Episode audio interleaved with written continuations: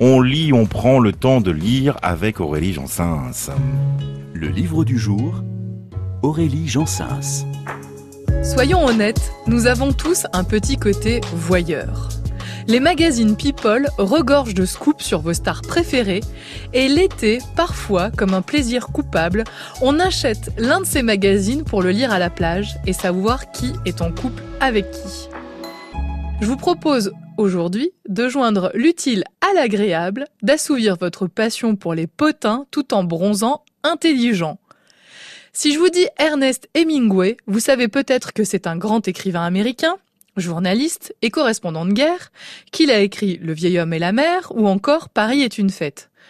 Ce qu'on sait moins, c'est qu'Hemingway ne fut pas l'homme d'une seule femme, loin de là. Il était plutôt bel homme et talentueux, de quoi en séduire plus d'une. Le livre que je vous conseille aujourd'hui, Madame Hemingway, est consacré à la première femme du bel Ernest. Tout commence à Chicago en 1920 ce sont des années de fête après la Première Guerre mondiale. Les jeunes gens dansent au son du jazz. Lors d'une de ces soirées, Adley Richardson rencontre Hemingway. Adley a 28 ans, elle n'a pas encore trouvé l'homme de sa vie et commence à s'impatienter.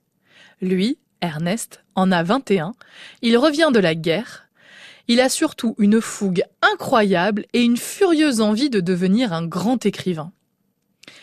Ils tombent amoureux et décident de venir vivre en France. Mais ils n'ont pas beaucoup d'argent. Ils ne peuvent se payer qu'une sorte de mansarde sous les toits de Paris, avec un lit et deux chaises. C'est loin d'être le grand luxe, mais ils sont à Paris, la ville lumière, la ville de la fête. Il y a des bals, on parle art, littérature, philosophie, jusqu'à l'aube dans les bars. Ils tombent complètement sous le charme de cette vie de bohème.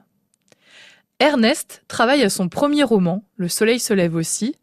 Adley le soutient, mais c'est de plus en plus difficile de supporter les doutes et les sautes d'humeur d'un artiste en pleine création.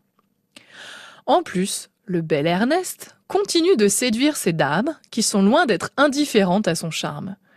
Je vous laisse découvrir la suite de l'histoire.